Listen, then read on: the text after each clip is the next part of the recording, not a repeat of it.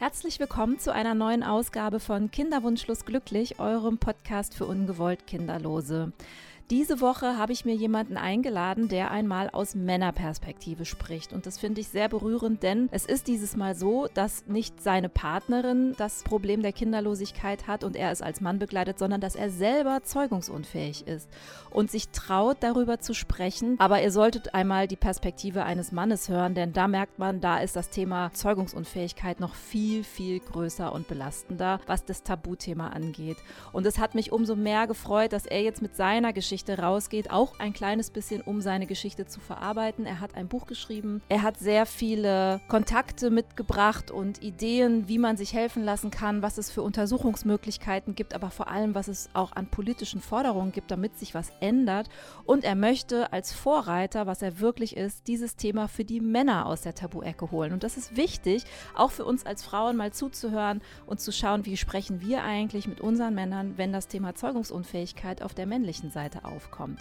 Ich freue mich, dass er da ist. Alle Kontakte, alle Informationen zu seinem Buch, zu seinen Projekten, zu den Fachleuten, die er mitbringt, das verlinke ich alles in den Show Notes und wünsche euch jetzt viel Spaß mit Benedikt. Herzlich willkommen zu einer neuen Folge von Kinderwunschlos glücklich. Heute habe ich jemanden zu Gast, auf den ich mich sehr besonders freue, weil er auch ein Buch geschrieben hat, über das wir unbedingt reden müssen weil ich glaube, es gibt zu wenig Männer, die über das ganze Thema Unfruchtbarkeit sprechen. Er hat es getan und er hat sogar ein Buch geschrieben und ich freue mich wirklich wahnsinnig, dass er sich die Zeit genommen hat, heute mal ein bisschen seine Geschichte zu erzählen. Herzlich willkommen, Benedikt. Hallo, vielen Dank für die nette Einführung. Sehr gerne. Du bist Journalist und hast ein Buch geschrieben, das heißt Ohne Kind, männlich, Kinderwunsch, steril, was es heißt, zeugungsunfähig zu sein. Was heißt es denn, zeugungsunfähig zu sein? Ja, das heißt, erstmal keine Kinder in die Welt setzen zu können als Mann. Also ähm, bei mir konkret heißt das, ähm, ich leide unter einer Azospermie. Das werden die Betroffenen vielleicht schon kennen. Also das heißt im Prinzip einfach nur, dass äh, in meinem Ejakulat keine Samenzellen sind und ohne Samenzellen kann man natürlich keine Eizelle befruchten und dann kommt es nicht zu einem Kind. Also ganz praktisch biologisch erklärt.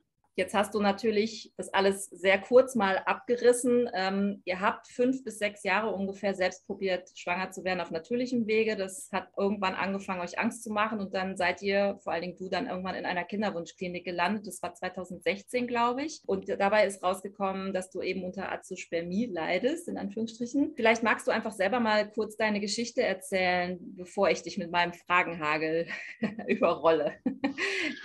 Gerne. Also bei uns war es relativ klassisch. Wir haben ziemlich spät angefangen. Ähm, das lag vor allem daran, dass ähm, meine Mutter mich selber mit 35 hatte. Das heißt, für mich war es irgendwie mal so eine Marke. Ich dachte, ähm, ja, bis dahin kann man sich so Zeit lassen. Das hat ja bei mir irgendwie einigermaßen gut funktioniert. Und dann haben wir quasi in dieser Alterskategorie, meine Frau ist ein Jahr jünger als ich, haben wir angefangen zu versuchen, schwanger zu werden. Und das hat dann über einen längeren Zeitraum einfach nicht funktioniert. Beide gute Karrieren Jahren, wir haben gearbeitet, wir hatten unseren Spaß, wir hatten einen kleinen Hund. Also wir haben einfach so das gemacht, was man so macht und haben das dann so ein bisschen in den Hintergrund gedrängt. Also wir haben uns keinen Stress gemacht mit dem Kinderwunsch. Und es hat aber einfach über fünf, sechs Jahre nicht geklappt. Und irgendwann war dann wirklich so eine Phase, da haben wir relativ intensiv probiert und es hat immer noch nicht funktioniert. Dann ähm, wollten wir einfach gucken, was ist los. Dann war ich quasi derjenige, der ähm, als erster losgetigert ist. Ähm, wir waren zu dem Zeitpunkt vor allem ähm, in Skandinavien, aber auch in Berlin. Und ich war zu dem Zeitpunkt halt hier in Berlin und bin dann einfach in der Kinderwunschklinik, war auch ganz allein und dann halt eine Spermienprobe abgegeben. Und dann ergab sich nachdem ich dann nachher nochmal rein durfte, dass ich Azosperm bin und dass einfach keine Samenzellen im Ejakulat sind. Das war an einem sehr merkwürdigen Tag, nämlich genau dem Tag, an dem die Anschläge waren vom Breitscheidplatz. Das heißt, das ist so ein bisschen irgendwie äh, miteinander bei mir verbunden. Also im Dezember war das damals, 2016. Und ich war auch ziemlich allein, weil meine Frau, wie gesagt, zu dem Zeitpunkt in Skandinavien war. Wir haben uns dann per, per FaceTime zusammen gechattet und sie hat mich dann auch unterstützt. Aber es war einfach so total surreal, dass halt nachher dann diese Anschläge waren an dem Abend. Und ich bin da durch die Stadt gelaufen und habe auch mal mit meiner Familie drüber geredet. Und es war ein absolut surreales Erlebnis. Naja, und dann sind wir quasi so ein bisschen in die typische Kinderwunschmühle reingeraten. Das heißt also, Mir wurden verschiedene mögliche Faktoren genannt, was man hätte tun können. Ähm, das heißt also, bei mir ist auch nochmal eine genetische Untersuchung gemacht worden. Man hat geguckt, ob bestimmte Faktoren vorliegen, also Azospermie-Faktoren. Es gibt verschiedene andere Untersuchungen, die man bei Azosperm-Männern macht. Ich habe natürlich mehrfach äh, meine Samenprobe analysieren lassen. Ähm, wir haben nachher auch noch eine viel bessere Kinderwunschklinik gefunden und es da auch dann nochmal probiert. Meine Frau hat sich natürlich zwischendurch auch untersuchen lassen. Und ähm, da kam dann raus, obwohl sie natürlich diejenige war, die die meiste Angst hatte, wie das häufig so ist bei Paaren, also dass Frauen einfach denken, ich bin zu alt oder so. Da stellte sich dann raus, dass sie noch sehr, sehr viele Eizellen hatte. Es war einfach so eine Geschichte, wo ich mir die Frage gestellt habe, was will ich eigentlich noch im Leben? also vielleicht nicht so krass, aber schon in die Richtung, weil es einfach so ein Zeitpunkt war, wo wir einfach uns weiterentwickeln wollen. Also wir sind selbst ähm, knapp 15 Jahre mittlerweile verheiratet, also heute und waren damals schon lange zusammen und haben lange irgendwie uns überlegt, wollen wir überhaupt Kinder? Und dann hatten wir uns entschlossen und dann hat es einfach nicht funktioniert. Und das war einfach irgendwie so richtig so ein Schlag irgendwie ins Kontor. Und da ich Journalist bin, also ich schreibe sehr viel über Wissenschafts- und Technikthemen, habe ich dann halt mir überlegt, wie gehst du jetzt damit um? Und so bescheuert das klingt, ähm, ich wollte es dann irgendwie in der Form von einem Buch verarbeiten, weil ich dann auch gecheckt habe, wie viele andere Männer von der Problematik betroffen sind. Also es ist ganz, ganz massiv. Es ist ein riesengroßes Problem und es ist auch ein riesengroßes gesellschaftliches Problem. Ähm, Frauen sind da schon deutlich weiter, weil sie deutlich mehr darüber reden, wie du zum Beispiel. Bei Männern ist es halt so, dass es ein absolutes Tabuthema nach wie vor ist, weil Männer denken, sie verlieren dann vielleicht ihre Frau oder sind kein Mann mehr, wobei natürlich irgendwie eine Unfruchtbarkeit nichts mit Potenz oder so zu tun hat. Das ist einfach ein sehr, sehr schweres Thema, aber es sind unfassbar viele Leute betroffen und sie kriegen halt aktuell so gut wie keine Unterstützung. Vielleicht auch deswegen, weil sie halt von sich aus irgendwie nicht nach Unterstützung suchen oder sich nicht trauen und einfach irgendwie in dieser Tabu-Ecke festhängen. Ja, und das war so ein bisschen der Grund, mein Buch dann zu machen und zu versuchen, das zu verarbeiten. Und ich bin dann quasi so ein bisschen in die ganze Welt gezogen. Das heißt, ich habe also auch versucht, so ein bisschen rauszukriegen, was Kinder für uns äh, bedeuten, auch aus einer männlichen Perspektive. Habe mit vielen Forschern geredet, habe gelernt, wie ähm, massiv die Spermienqualität äh, und Konzentration mittlerweile zurückgegangen ist.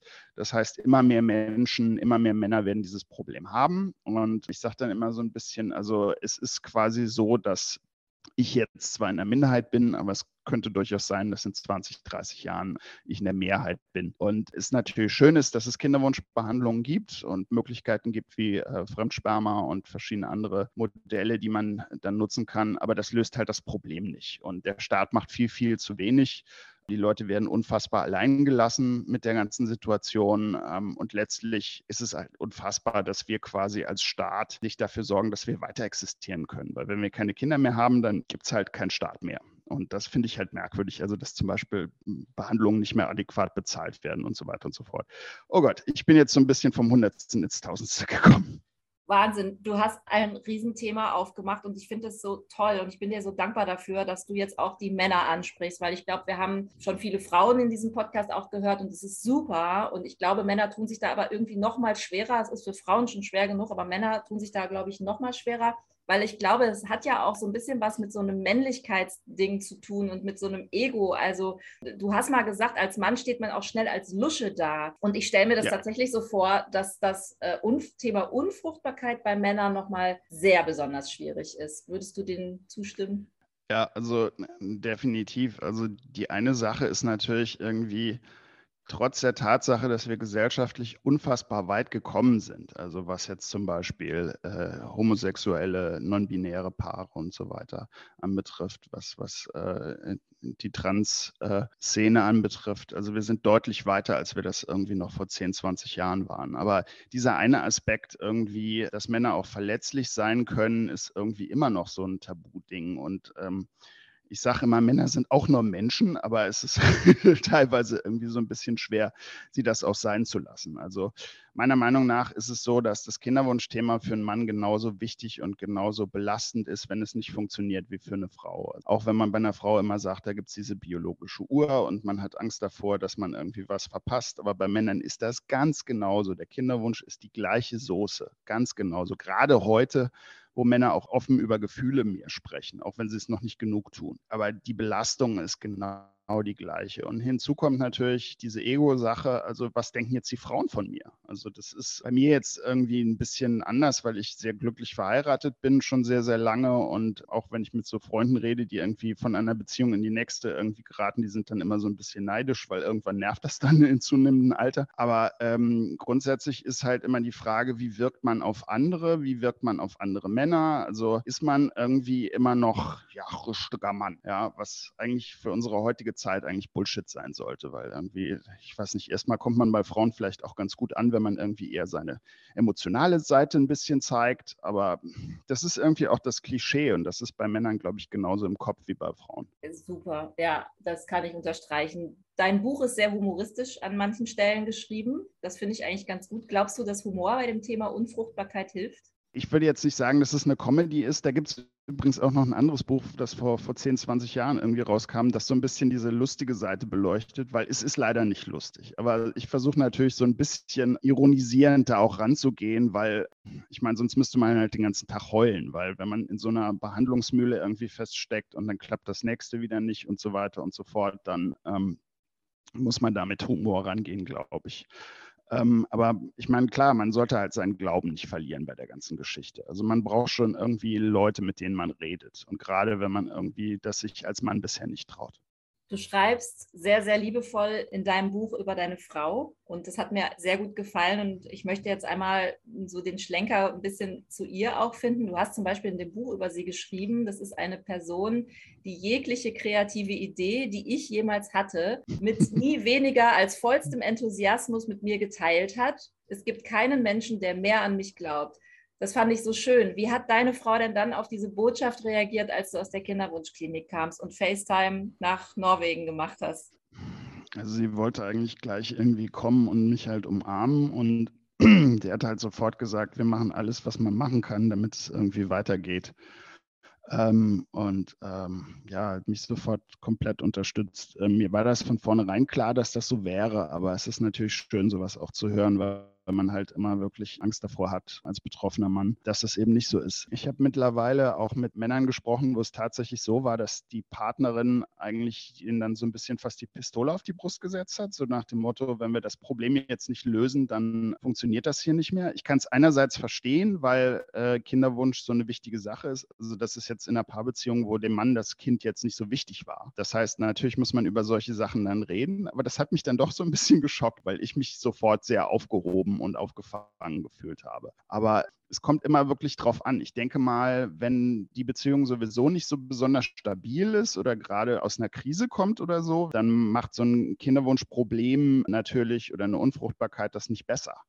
Also es kommt wirklich sehr stark auf die Beziehung natürlich an. Aber das müssen wir natürlich selber alle wissen, mit wem wir da konkret zusammen sind. Und ich bin da ja jetzt kein Partnerschaftsberater oder so. Aber wenn man jemanden gefunden hat, wo es funktioniert, dann sollte man sich tausendmal überlegen, ob man irgendwie da nicht drin bleibt in der Beziehung ein Plädoyer für die Beziehung. Das finde ich toll, weil ich kenne auch wirklich viele. Ich mag auch Hochzeit und heiraten. Also äh, ich bin gerne verheiratet, so rum. Also Hochzeit jetzt nicht, die ist teuer und so, aber ganz schön. Aber ähm, ich, ich finde schon, dass, also wenn es funktioniert in einer Paarbeziehung, dass man sich bemühen sollte, beieinander zu bleiben. Also, ja. Du hast in deinem Buch dann aber auch mal ein bisschen erzählt, wie es innerhalb einer Kinderwunschklinik so aus Männerperspektive aussieht. Also ich glaube, wir Frauen können ja alles erklären und beschreiben, wo wir uns so rumgetrieben haben. Aber es gibt ja diesen sehr berühmt-berüchtigten Entnahmeraum. Ähm, den hast du auch sehr witzig beschrieben und hast auch geschrieben, dass die DVD gehakt hat und dann gab es auch irgendwie nur zwei und dann hast ja. du Störgeräusche von draußen und hast erstmal das Fenster zugemacht und so. Ähm, wie stelle ich mir das vor? Habt ihr da ein Zeitfenster? Müsst ihr da bis zu einem bestimmten Punkt fertig sein? Steht da einer vor der Tür und klopft nach zehn Minuten oder wie? Das ist ja echt lustig. Hast du nicht irgendwie deinen Partner dazu befragt? ähm, nee, also ja, also es ist einfach eine komische Situation. Also ich meine, man sagt ja, Männer können immer, aber das ist natürlich auch, das wird, wird jede Frau wissen, das ist auch Bullshit. Also ähm, ist einfach absurd, äh, so ein bisschen irgendwie, äh, dass man da in diesen Saal oder Raum gesetzt wird und dann mit dem vorhandenen Material, gut, Leute haben heute ihr Handy dabei oder so, irgendwie zu versuchen, sich zu erregen, dass man dann halt kommen kann und seine Spermienprobe abgeben. Doll ist das nicht. Ich habe Zusammenhang irgendwie so, meine Frau irgendwie so gedacht, ja, vielleicht machen wir irgendwie Telefonsex oder so. Aber das war dann sehr früh morgens und da hatte sie dann keine Lust drauf, was ich nachvollziehen kann. Also man macht es halt, es gehört irgendwie dazu, aber es ist keine so dolle Tätigkeit, würde ich sagen. Mich erinnert das so ein bisschen daran, ich weiß nicht, ob anderen Männern und Frauen das auch so geht, aber wenn irgendwie jemand, wenn, wenn man auf dem Klo ist und da steht jemand daneben irgendwie und dann hat man irgendwie so Pipi-Panik und so ein bisschen in die Richtung geht das irgendwie auch. Ich habe zum Beispiel irgendwie nicht gewusst, ob irgendwie die Menge adäquat war. Da reicht relativ wenig. Und das habe ich dann auch irgendwie dann direkt nachgefragt und dann hat mich irgendwie die Krankenschwester irgendwie nur, nur milde angelächelt. Also. Das beschreibst du ja auch so schön in deinem Buch, dann, dass du dich fast entschuldigt hast, dass es jetzt diesmal nicht so viel ist, aber sonst wäre es mehr oder ja, so. Ja. Ne? Ich glaube, sowas ja, macht man dann einfach. Und dann sagt sie nur wirklich so suffisant lächeln, so, nee, nee, das passt schon. Das ist, reicht aus, es ist sehr, sehr ausreichend oder irgendwie so, ne? Ja. Da muss man, glaube ich, durch. Also ich meine, der Punkt ist halt, Frauen haben es halt signifikant härter, also zumindest am Anfang. Äh, bei einer Azospermie ist es so, man könnte auch versuchen, ob zu gucken, ob da noch Spermien im Hoden sind. Und dann braucht man eine Operation. Und das ist sehr, sehr unangenehm. Aber normalerweise ist es ja so, dass äh, im Bereich Kinderwunschbehandlung das alles vor allem irgendwie zu Lasten der Frau geht und äh, Frauen diejenigen sind, die die Hormone nehmen müssen normalerweise. Letztlich hat das auch so ein bisschen dazu geführt, dass wir nachher äh, uns dagegen entschieden haben, in diese wirkliche Kinderwunschbehandlung dann auch einzusteigen, weil ich einfach viel darüber gelesen hatte und viel gehört habe, wie hart das einfach ist. Und ich meine, du bist da das absolut beste Beispiel. Also das ist wirklich wie sagt man auf Englisch, horrendous, ähm, dadurch diese Scheiße durchgehen zu müssen. Und ähm, auch was das für eine Beziehung äh, äh, bedeutet, ist natürlich hammerhart. Und die Unterstützung ist halt gleich null, be beziehungsweise du zahlst halt auch noch unfassbar viel Geld für die, für die Geschichte. Für eine Tatsache, die meiner bescheidenen Meinung nach ein Menschenrecht sein sollte. Also zumindest alle Möglichkeiten zu haben, irgendwie diesen Kinderwunsch dann auch tatsächlich zu erfüllen, weil es einfach zum Menschsein meiner Meinung nach dazugehört.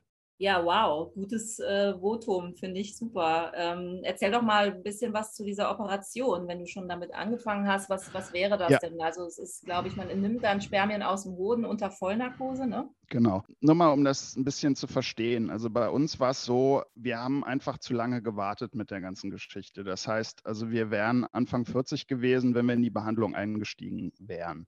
Und ich habe eine Menge darüber gelesen und wusste einfach, dass das sehr, sehr hart ist. Deswegen haben wir uns in den Prozess dann äh, nicht, nicht reinbegeben. Bei mir wäre es aber so gewesen, dass man äh, eine sogenannte These hätte machen können. Das ist die testikuläre Spermienentnahme. Das heißt, da äh, muss man sich so ein bisschen vorstellen wie eine Biopsie. Das heißt, ähm, man macht den Hoden auf, nimmt ein bisschen Gewebe, guckt dann in einem Mikroskop, unter dem Mikroskop drauf, ob da noch Spermienzellen drin sind. Und mit denen könnte man dann zum Beispiel eine ICSI machen, wenn man welche findet ich habe zwischendurch auch in der Phase, wo wir schon gewusst haben, wir tun uns das nicht an, aber für mich selber wollte ich dann wissen, sind da noch welche drin? Das heißt, ich habe dann tatsächlich mal mit einem Arzt und nachher mit einer Expertin äh, darüber geredet, ob ich das nicht einfach machen könnte und dann die Spermien einfrieren und die meinten echt, du hast einen an der, oder sie haben einen an der, also sie sind bescheuert, das zu machen. Auf die eine oder andere Art haben sie mir das gesagt, weil es einfach relativ verrückt ist, sich da dieser Operation zu unterziehen, weil die auch gar nicht so einfach ist und auch sehr schmerzhaft sein kann. Das heißt, danach gibt es erstmal längere Zeit keinen Sex, aber es, es tut einfach auch sehr, sehr weh. Diese These gibt es ähm, auf verschiedene Arten. Das ist auch so ein bisschen so ein Punkt, wo ich versuche, in meinem Buch auch aufzuklären, weil viele Männer einfach mit dem Wissen, was man ihnen dann in dem jeweiligen Kinderwunschzentrum sagt, einfach davon dann ausgehen, dass das Gold wäre oder so. Aber der Witz ist halt, in Kinderwunschzentren hast du meistens vor allem Experten für die weibliche Seite, weil da wird auch das meiste Geld verdient, weil da die meisten Eingriffe auch zu, zu tätigen sind. Manchmal ist es so, es gibt noch einen Urologen oder es gibt einen Andrologen, aber diese Kompetenz wird meistens von außen zugekauft weil das eben nicht deren Kernding ist. Das heißt, man sollte sich definitiv eine Kinderwunschklinik ausgucken, die damit auch sich auskennt. Ich bin ein großer Fan, ist jetzt keine Werbung oder so, der Uniklinik Münster. Ähm, da gibt es also ein universitäres Kinderwunschzentrum, die sind auf diese These unter anderem spezialisiert. Die machen sehr, sehr viele von den Dingern. Das heißt, die wissen, was sie tun. Und wenn man jetzt hier irgendwie in einem Wald- und Wiesen-Kinderwunschzentrum ist und die holen dann irgendeinen Urologen von außen, der kann das gut machen, muss er aber nicht. Also, ähm, weil er es vielleicht nicht so häufig durchführt und so weiter und so fort. Also man muss ganz genau gucken, an wem man da gerät. Da gibt es sicher Sackgassen und da gibt es sicher irgendwie so labyrinthartige Probleme, äh, da jemanden zu finden. Ähm, aber da muss man sich ein bisschen auf die Intu Intuition verlassen und vielleicht auch gucken, ob man irgendwie äh, andere Leute auch befragt, statt jetzt einfach irgendwie nur zu googeln zum Beispiel. Bei der These ist es zum Beispiel so, da gibt es einerseits diese ganz einfache These, das heißt, es ist eine Gewebeentnahme, so ein bisschen wie eine Biopsie. Da wird an zufälligen Punkten im Hoden ähm, Gewebe entnommen. Es gibt aber diese, auch die sogenannte Mikrothese, mit deren Erfinder rede ich auch in dem Buch, wo dann gleichzeitig mit dem Mikroskop auf den geöffneten Hoden geguckt wird, wo es sich lohnen würde, Gewebe zu entnehmen, wo dann möglicherweise Spermien drin sind. Das ist so eine Sache, die muss man wissen. Wenn man die nicht weiß, kriegt man halt eine ganz normale These und dann werden Spermien vielleicht mit einer geringeren Wahrscheinlichkeit dann auch gefunden. Aber das ist nur eine Sache, es gibt auch noch eine andere. Ich habe gestern äh, mit einem Forscher geredet, dem äh, Frank Tüttelmann, der auch in Münster sitzt, aber der hat jetzt wieder mit dem Kinderwunschzentrum nur so zum Teil was zu tun. Der forscht in der Humangenetik. Der ist gerade zum Beispiel dabei zu gucken, welche Genmutationen äh, mit männlicher Unfruchtbarkeit zusammenhängen. Und da kann er ab einem gewissen Punkt dann irgendwann mal sagen, wenn du diese besondere Mutation hast, wie hoch ist überhaupt deine Chance, dass bei einer These was rauskommt? Dann kann man vorab schon mal klären, ob überhaupt die Chance besteht, dass im Hoden sich noch Spermien befinden. Es gibt so verschiedene Gründe, weswegen äh, im Ejakulat keine Spermien drin sein können. Es gibt so obstruktive Probleme, das heißt also, dass die äh, Spermienzellen einfach nicht ins Ejakulat gelangen. Gibt aber auch den einfachen Grund, dass schlicht und ergreifend wenige oder gar keine äh, Samenzellen halt im Hoden drin sind. Mein Plädoyer ist einfach, sich zu informieren. Man kann in mein Buch reingucken, man kann aber auch, wie gesagt, mit Experten reden, äh, um zu schauen, dass man tatsächlich Leute findet, die sich damit auskennen. Klingt blöd, aber ist einfach so. Super. Werbeblock für dein Buch machen wir auf jeden Fall am Schluss nochmal, aber ich sag's nochmal jetzt schnell rein. Benedikt Schwan, das Buch heißt Ohne Kind, männlich, Kinderwunsch steril, ist erschienen im Heine Verlag. Schreibe ich aber auch nochmal in die Show Notes. Danke. Ja, dann gab's, dann gab's diesen einen Moment, wo du dann deine Ergebnisse bekommen hast, beziehungsweise du hast das in deinem Buch so schön beschrieben, du saßt da mit dem Arzt dann zusammen und dann sagte er sowas wie, es sieht so aus, als sei da nichts drin. Wie war dieser Moment? Also ich könnte mir vorstellen, so wie das bei mir zumindest war, das ist so dieser Moment, wo man denkt, das passiert doch immer nur den anderen, mir kann das doch gar nicht passieren ja. und so. Also das ist ja so der Klassiker. War das bei dir auch so? Ist das bei Männern genauso? Kann man das realisieren? Absolut, ja. Das, das ist genau der Punkt. Also es ist so ein bisschen so wie eine Krebsdiagnose. Das heißt irgendwie, das sind immer die anderen, das hat nichts mit mir zu tun. Es wird sofort irgendwie von sich weggedrängt. Es wird sofort äh, separiert, in eine eigene Schublade gepackt und hat nichts mehr mit mir zu tun. Also ähm, das war absolut bei mir auch der Fall. Das heißt, ich habe erst mal mehrere Monate lang das ganze Thema komplett verdrängt. Dann haben wir irgendwie nochmal äh, ein Spermiogramm versucht zu machen. Und erst dann habe ich es wirklich richtig realisiert. Aber es ist einfach so ein Schlag irgendwie. Und man glaubt da auch nicht, an, nicht dran, dass es wirklich so ist. Ja, dann hast du angefangen, dann doch dich ein bisschen damit zu beschäftigen. Kleinigkeiten, die du versucht hast, Kleinigkeiten, Großigkeiten. Du hast versucht abzunehmen, hast, glaube ich, auch so ja. Präparate genommen. Was hast du zum Beispiel alles so genommen oder gemacht? Also ich habe äh, nichts Spezifisches genommen, aber ich habe einfach darauf geachtet, gesünder zu leben. Also äh, ich habe jetzt auch schon wieder ein bisschen zugenommen, aber egal.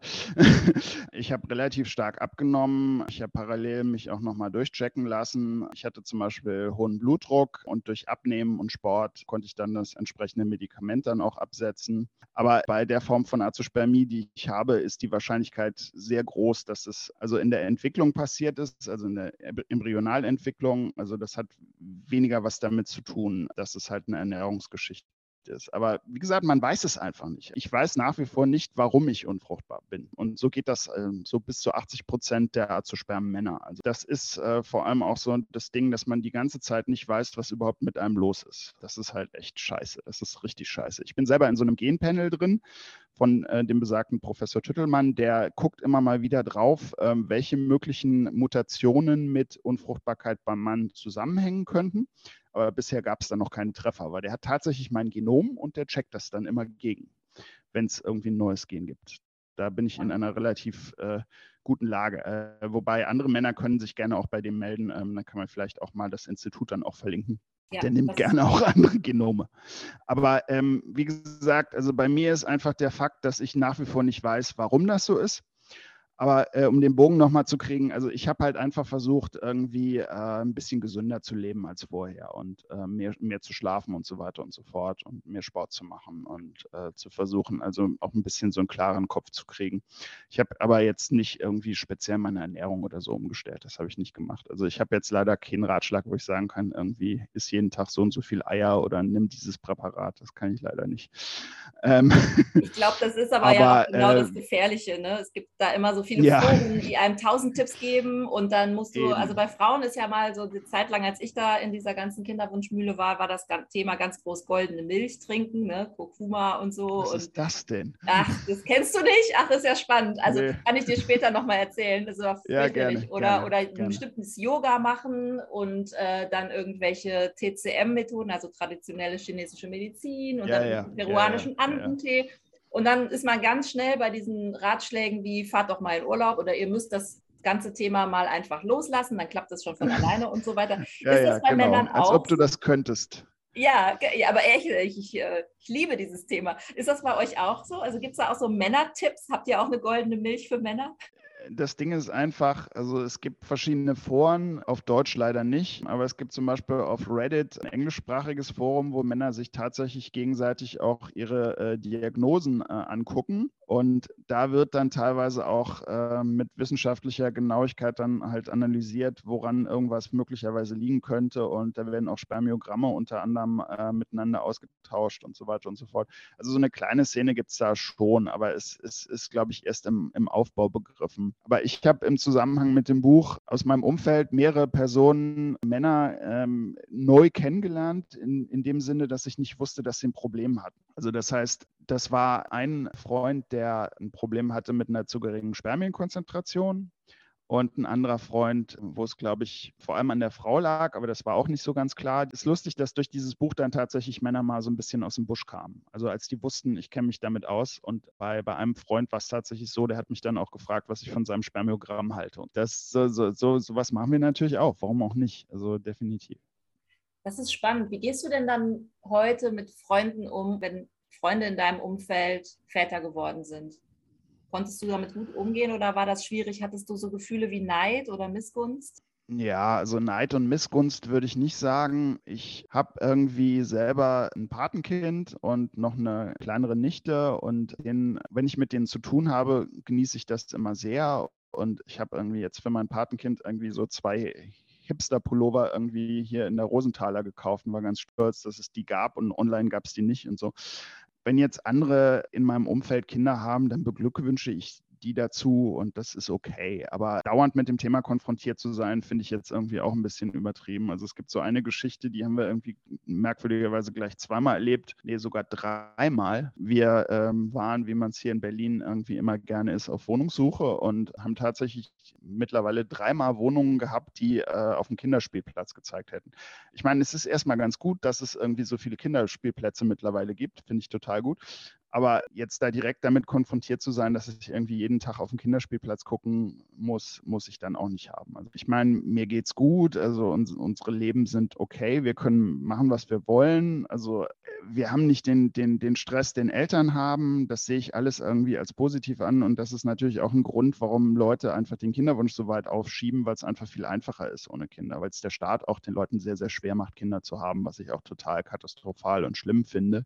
Also es sollte viel normaler und einfacher sein, auch Kinder zu haben und auch mehrere Kinder, also drei, vier meinetwegen. Also in anderen Ländern wie zum Beispiel in Israel ist es viel normaler.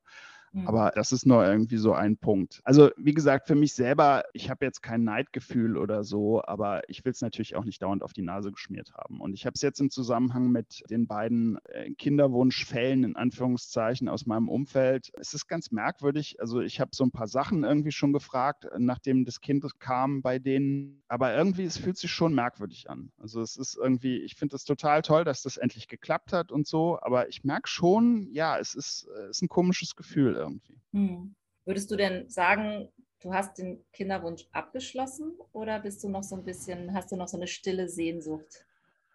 Ja, also das, das beschreibt es, glaube ich, ganz gut. Also ähm, bei uns war es so, dass wir zwischendurch immer gedacht haben, dass wir vielleicht erstmal Pflegefamilie probieren oder ähm, Adoption. Das wären so Faktoren. Adoptionen haben wir uns zwischenzeitlich dagegen entschieden. Pflegefamilie wäre so ein bisschen so ein Ding irgendwie. Ich überlege halt für mich selber, ob ich irgendwie mein Engagement in die Richtung vielleicht auch äh, verstärken kann. Also ich, ich, ich erkläre gerne Sachen. Das ist so ein bisschen irgendwie, wenn, wenn, wenn mein Patenkind und meine Nichte irgendwie da sind, das sind irgendwie so die schönsten Sachen, wenn wir durch Berlin irgendwie fahren oder so und ich erkläre denen was. Ich fand das immer toll und weil Kinder auch so offen sind und so und äh, vielleicht mache ich in die Richtung was, dass ich mich irgendwo engagiere oder so. Also das könnte, könnte sein. Es war irgendwie so ein bisschen so in der Phase, wo wir überlegt haben, Pflegefamilie zu werden. Da gab es irgendwie Kurse, aber die sind dann auch wegen Corona irgendwie dann nicht gelaufen und so. Und äh, wir haben es so ein bisschen auf die lange Bank geschoben. Wo ich selber jetzt aktuell merke, ich habe eben ja, glaube ich, kurz erzählt, wir hatten einen kleinen Hund, der war 14,5 Jahre bei uns und der ist jetzt im Oktober äh, gestorben und das war echt Hammer. Ich habe dann auch echt gemerkt, dass wir den Hund so ein bisschen so auch als Kinderersatz hatten und äh, den haben wir jetzt halt nicht mehr und es ist irgendwie einerseits in unserer Beziehung halt dann so, wir sind irgendwie nochmal so ein bisschen näher irgendwie zusammengerückt, weil wir irgendwie jetzt nicht mehr diese Verantwortung haben irgendwie für, für den Hund und dann, ich weiß nicht, wir kuscheln jetzt irgendwie noch mehr als vorher. Es ist irgendwie merkwürdig. Ja, also man sucht sich so irgendwie so Ersatzdinger, glaube ich. Also das sind, sind, sind sehr häufig, glaube ich, Haustiere bei Kinderlosen. Also das ist irgendwie das Klischee. Ähm, ich denke, man kann schon adäquat leben als Kinderloser, aber es ist halt schon so, dass man bestimmte Aspekte seiner Persönlichkeit vielleicht dann da auch nicht ausspielen kann, weil irgendwie für uns alles irgendwie, nicht für jeden natürlich, aber es ist so grundsätzlich irgendwie schön, äh, Kindern was beizubringen und, und irgendwie im Leben von, von jungen Menschen zu sein. Also das sollten wir irgendwie alle immer, immer machen, denke ich. Wäre das dann auch deine Antwort, wenn ich dich fragen würde, warum hast du dir denn so Kinder gewünscht, so dringend? Ich meine, du hast ja auch ein bisschen ja. schon erzählt, du hast schon das Kinderzimmer geplant im Kopf so und du warst ja schon relativ weit so, ne? Ich würde sagen, es war so ein bisschen so, dass wir erstmal lange Angst hatten, Kinder, eigene Kinder zu haben, weil wir dachten, wir machen irgendwie Sachen falsch und wir waren selber irgendwie so ein bisschen so wie Kinder fast, so gefühlt. Ähm, und dann hatten wir quasi diese Angst dann überwunden. Also uns wurde klar, es ist irgendwie normal, Kinder zu haben. Wir müssen irgendwie jetzt, man macht Fehler, aber das ist nicht schlimm. Unsere Eltern haben auch Fehler gemacht und wir sind irgendwie jetzt nicht komplett bekloppt. Aber es war halt so merkwürdig, dass nachdem wir diese Angst quasi besiegt haben und die war auch so ein bisschen beidseitig. Also meine Frau hat auch relativ spät auch erst den Kinderwunsch entwickelt, was auch jetzt nicht unbedingt total normal ist. Also es kommt immer so ein bisschen auf die Persönlichkeit drauf an. Aber das Harte war halt einfach, dass es dann einfach nicht geklappt hat, nachdem wir uns da quasi so durchgerungen gezwungen haben, äh, uns damit zu beschäftigen. Mein Ding war so ein bisschen so, also ich habe, hab, wir haben so eine Insel in Norwegen, wo wir relativ häufig waren. Da habe ich mir mal so vorgestellt, wie es wäre, wenn ich mit dem Kind halt irgendwie da äh, am Meer entlang laufe und ihm alles zeige und so. Und das ist irgendwie, wenn ich daran denke, kriege ich halt irgendwie immer noch ein Kloß ins, im Hals. Wie ist das eigentlich bei Männern? Passiert dir das auch? Also bei Frauen ist es definitiv so ein Thema, dass Frauen ganz oft angesprochen werden, ob sie Kinder haben oder nicht. Ist das bei Männern auch so? Gerade so im beruflichen Kontext, es wird immer so als Smalltalk-Thema mal so fallen gelassen. Und wenn man dann sagt, nein, ich habe keine, dann wird das groß gemacht. Warum denn nicht? Und wollt ihr nicht? Und so weiter. Passiert mhm. das Männern auch? Ich habe immer den Eindruck, das ist ein Frauenphänomen. Aber habt ihr das auch? Ich würde sagen, es ist ist ein Frauenthema definitiv, aber wenn andere Männer Kinder haben, dann ist es auch ein Männerthema. Weil sobald man einfach damit beschäftigt ist, denke ich, suchen Väter dann auch Gleichgesinnte. Ne? Gerade auch heute, weil einfach Väter viel, viel enger eingebunden sind in, in die Erziehung, in, in, in das Großwerden der Kinder, was halt früher einfach nicht der Fall war. Der Vater ist halt zur Arbeit gegangen und die Frau hat sich um alles gekümmert. Und das ist ja heute einfach zum Glück nicht mehr so. Man sucht dann nach Verständnis. Und äh, wenn da irgendwie ein Kinderloser dann neben einem sitzt, der hat da kein Verständnis für. Der versteht einfach nicht, dass man irgendwie mit dem Kind zum Kinderarzt musste oder dass irgendwie die Kita zu hat oder weiß der Geier was oder gerade auch mit Corona ich habe da auch keine Vorstellung von. Ich meine, ich kann das nicht nachvollziehen, wie es ist, irgendwie mit zwei Kindern oder so zu Hause zu sitzen für, für drei Monate oder so. Aber ähm, jetzt so die direkte Frage, denke ich, kommt mehr heutzutage, aber es ist nach wie vor so ein bisschen irgendwie dieses so von oben herab irgendwie gucken, oh Gott, warum hast du noch keine Kinder, du bist eine Karrierezicke, ist, glaube ich, eher nach wie vor bescheuerterweise echt äh, ein Problem, das, das Frauen kriegen dieses mitleidige Gucken von äh, Eltern auf Kinderlose äh, geht auch langsam so in Richtung Mann. Also da, da werden wir, glaube ich, emanzipiert. Naja, so wissentliche Blicke ausgetauscht hast du zumindest mit den Menschen zahlreich in der Kinderwunschpraxis. Ne? Du hast mal äh, beschrieben in deinem Buch, ja. wie man sich dann so nicht sprechend, aber so die Blicke zuwirft in diesem Kinderwunsch-Wartezimmer. Das kenne ich ja, ja, auch noch.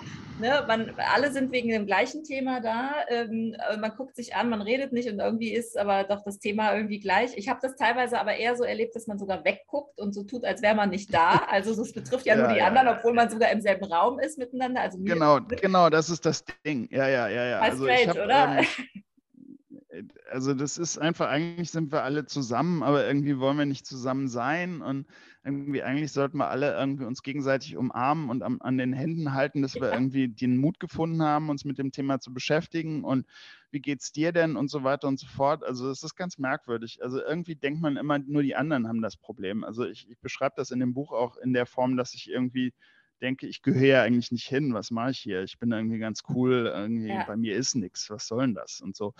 Aber äh, besonders krass war, ich war einmal da und dann kam da echt eine Frau mit zwei Kindern. Und da habe ich mir gedacht, hä, das kann ja nicht sein. Will die irgendwie jetzt noch eins oder was, was, was geht denn da? Also, aber es ist irgendwie merkwürdig. Ich weiß nicht, ob ich jetzt dazu auffordern soll, irgendwie so einen Verband der Kinderwunschzentren-Nutzer irgendwie zu gründen, die da irgendwie mal ein bisschen mehr Druck machen. Aber irgendwie habe ich so aktuell das Gefühl, es ist so, man hat irgendwie die große Kinderwunschindustrie auf der einen Seite und man hat ganz viele Einzel Einzelexistenzen auf der anderen, die sich einerseits darüber freuen, dass sowas da ist wie ein Kinderwunschzentrum, aber andererseits irgendwie teilweise auch verarscht werden. Also so klar muss man das, glaube ich, auch sagen, weil es ist einfach auch eine Industrie und da wird, wird megamäßig Kohle auch mitgemacht. Ja. Ähm, gerade aufgrund der Tatsache, dass der Staat es nur noch zur Hälfte zahlt und dann auch nur noch äh, über eine bestimmte Anzahl von Versuchen. Also das ist alles irgendwie. Und ja. auch nur an verheiratete heterosexuelle Paare bis zu einem bestimmten Alter. Genau, also genau. da wird ja schon wieder ganz ja. viel ausgeschlossen. Ne? Ja, absolut. Und ich meine, ähm, wir haben zwar jetzt einen ganz guten Koalitionsvertrag vorliegen in dem Sinne. Also ich muss ja zugeben, ich habe nicht wirklich so richtig viel von diesem Ding erwartet, aber äh, im Bereich Reproduktionsmedizin hat sich da tatsächlich was getan. Da steht also auch drin, dass wir das diversifizieren wollen. Also sprich, dass auch gleichgeschlechtliche Paare, non-binäre und so weiter und so fort auch eine Förderung kriegen und auch Unverheiratete. Und da wollen wir mal hoffen, dass das dann auch tatsächlich dann umgesetzt wird. Also da müssen wir alle unsere Abgeordneten und unsere Regierung dann tatsächlich irgendwie mal uns schnappen und denen sagen, macht auch, was da in diesem Papier drin steht. Ja, großes Thema ja auch in der Kinderwunsch-Community, als dieser Koalitionsvertrag plötzlich veröffentlicht wurde. Das ist auf jeden Fall auch nochmal ja. ein sehr spannendes Thema. Ähm, heute rückblickend würdest du was anders machen? Ja, also ähm, vor allem würde ich mich früher mit dem Thema auseinandersetzen. Also war ja bei uns eigentlich der Grund, dass wir uns dann auch nicht mehr in die Mühle Kinderwunschbehandlung begeben haben. Derjenige war, dass wir einfach das Gefühl hatten, wir sind zu alt und wir wollen dieses Risiko einfach besonders halt bei meiner Frau uns einfach nicht mehr, diesem Risiko einfach nicht mehr stellen. Ich bin sehr, sehr dafür, dass man sehr, sehr früh ähm, sowohl auf weiblicher als auch auf männlicher Sicht eine Untersuchung machen lässt. Bei Männern haben wir das Problem, dass Unfruchtbarkeit meistens erst dann erkannt wird, wenn es einfach nicht funktioniert, also wenn das Baby nicht kommt. Wir haben für junge Männer so gut wie keine Daten, was auch daran liegt, dass es keine Bundeswehr mehr gibt, keine Wehrpflicht mehr gibt. Das heißt also, Männer werden quasi erst dann untersucht, wenn tatsächlich sowas äh, passiert oder wenn es Beschwerden gibt.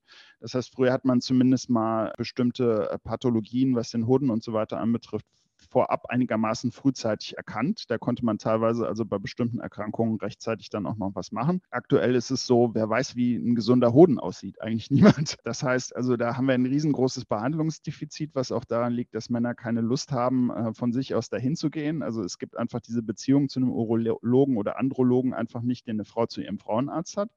Da bräuchte man dringend irgendwie eine, eine Veränderung.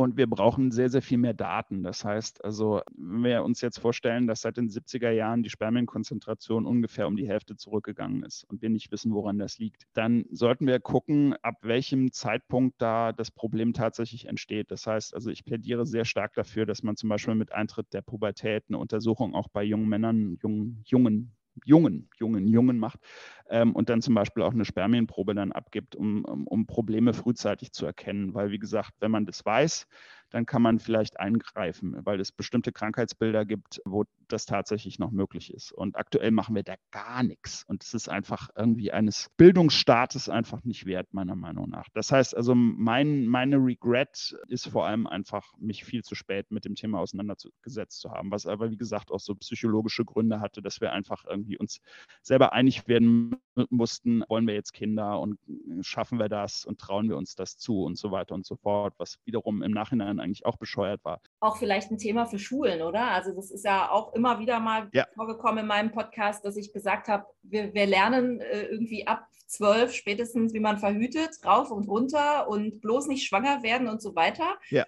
Ich meine nicht, genau. dass, man, dass man Menschen beibringen muss, wie sie Kinder bekommen, aber zumindest sollte man das ganze Thema mal aufmachen, es ist auch eine Altersfrage. Es gibt da Themen, die sind total wichtig. Die sollte man mal vielleicht aus der Tabu-Ecke holen und nicht immer nur zeigen, wie man ein Kondom richtig benutzt oder wie man die Pille irgendwie bekommt. Und ich finde, ja. Äh, und dann auch noch das Thema aufmachen, das ist nicht nur ein Frauending, sondern es geht ja auch die Männer was an. Und die haben genauso eine Verpflichtung oder ein Recht darauf zu wissen, bin ich eigentlich gesund, bin ich fit? Ne? Gibt es Vorsorgeuntersuchungen, ja. die vielleicht sogar ja. schon Anfang 20 mal machen sollte? Finde ich ein super Ding. Finde ich gut, dass du das mal aufmachst, das Thema. Also das ist wirklich also eine intensive Problematik. Also wir haben wirklich irgendwie aktuell, was Aufklärung anbetrifft, männliche Unfruchtbarkeit gibt es gar nichts. Also das ist einfach faktisch eine Sache, die ist nicht vorhanden. Und in, also aus meiner Perspektive ist es irgendwie so merkwürdig, dass wir halt diese Aufklärung machen in Bezug auf Verhütung und so weiter. Wenn wir so weitermachen und nicht aufpassen und wir wissen nach wie vor nicht, warum immer mehr Männer unfruchtbar werden, dann haben wir dieses Problem einfach gar nicht. Ja, dann müssen alle in Kinderwunschzentren und sich helfen lassen. Aktuell ist eher einfach die Panik und ich kenne das ja von mir selbst. Also als ich jung war und angefangen habe, Sex zu haben, wir hatten alle immer Angst, dass wir irgendwie eine Schwangerschaft auslösen, die wir zu dem Zeitpunkt noch nicht wollten. Aktuell geht es eigentlich eher in die andere Richtung und wir sollten zumindest beide Sachen beleuchten. Einerseits irgendwie safer Sex Sex, aber andererseits eben auch, wenn wir den Kinderwunsch haben, zu gucken, was ist da zu tun und vor allem einfach so eine Beziehung von einem Mann zu einem Arzt möglichst frühzeitig einfach zu gucken, wie ist denn der Fruchtbarkeitsstatus und das möglichst früh. Super. Ich habe noch zwei kleine Fragen. Du hast ein Kapitel geschrieben, das heißt Hilfe, ich brauche Hilfe. Wie war der Prozess, als du gemerkt hast, ich brauche Hilfe und wie hast du sie dann gefunden?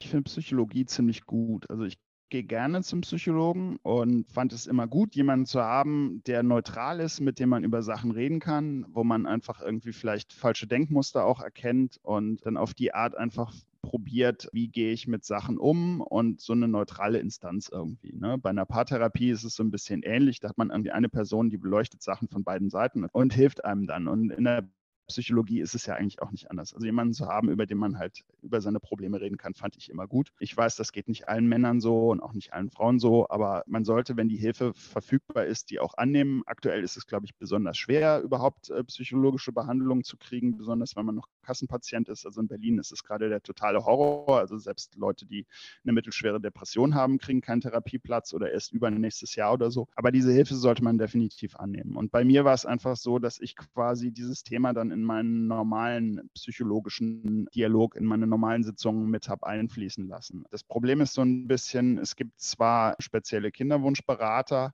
es gibt auch Psychologen, die sich auf das Thema teilweise spezialisiert haben, aber für Männer gibt es also quasi fast nichts. Und ich habe mittlerweile mittlerweile gelernt, dass es ein paar äh, tolle Leute gibt, die unter anderem in dem WKIT drin sind. Das ist so ein Verband der Kinderwunschberatung, die tatsächlich sich auch auf Männer spezialisiert haben. Ich habe aber quasi so meinen eigenen normalen Psychologen da ein bisschen mit, mit missbraucht sozusagen.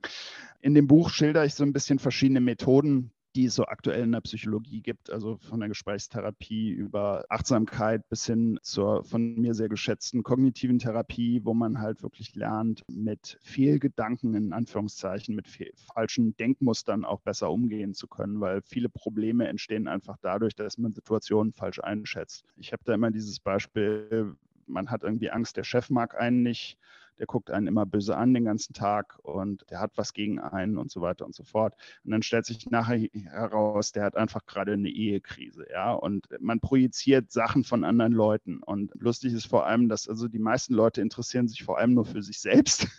Das ist so.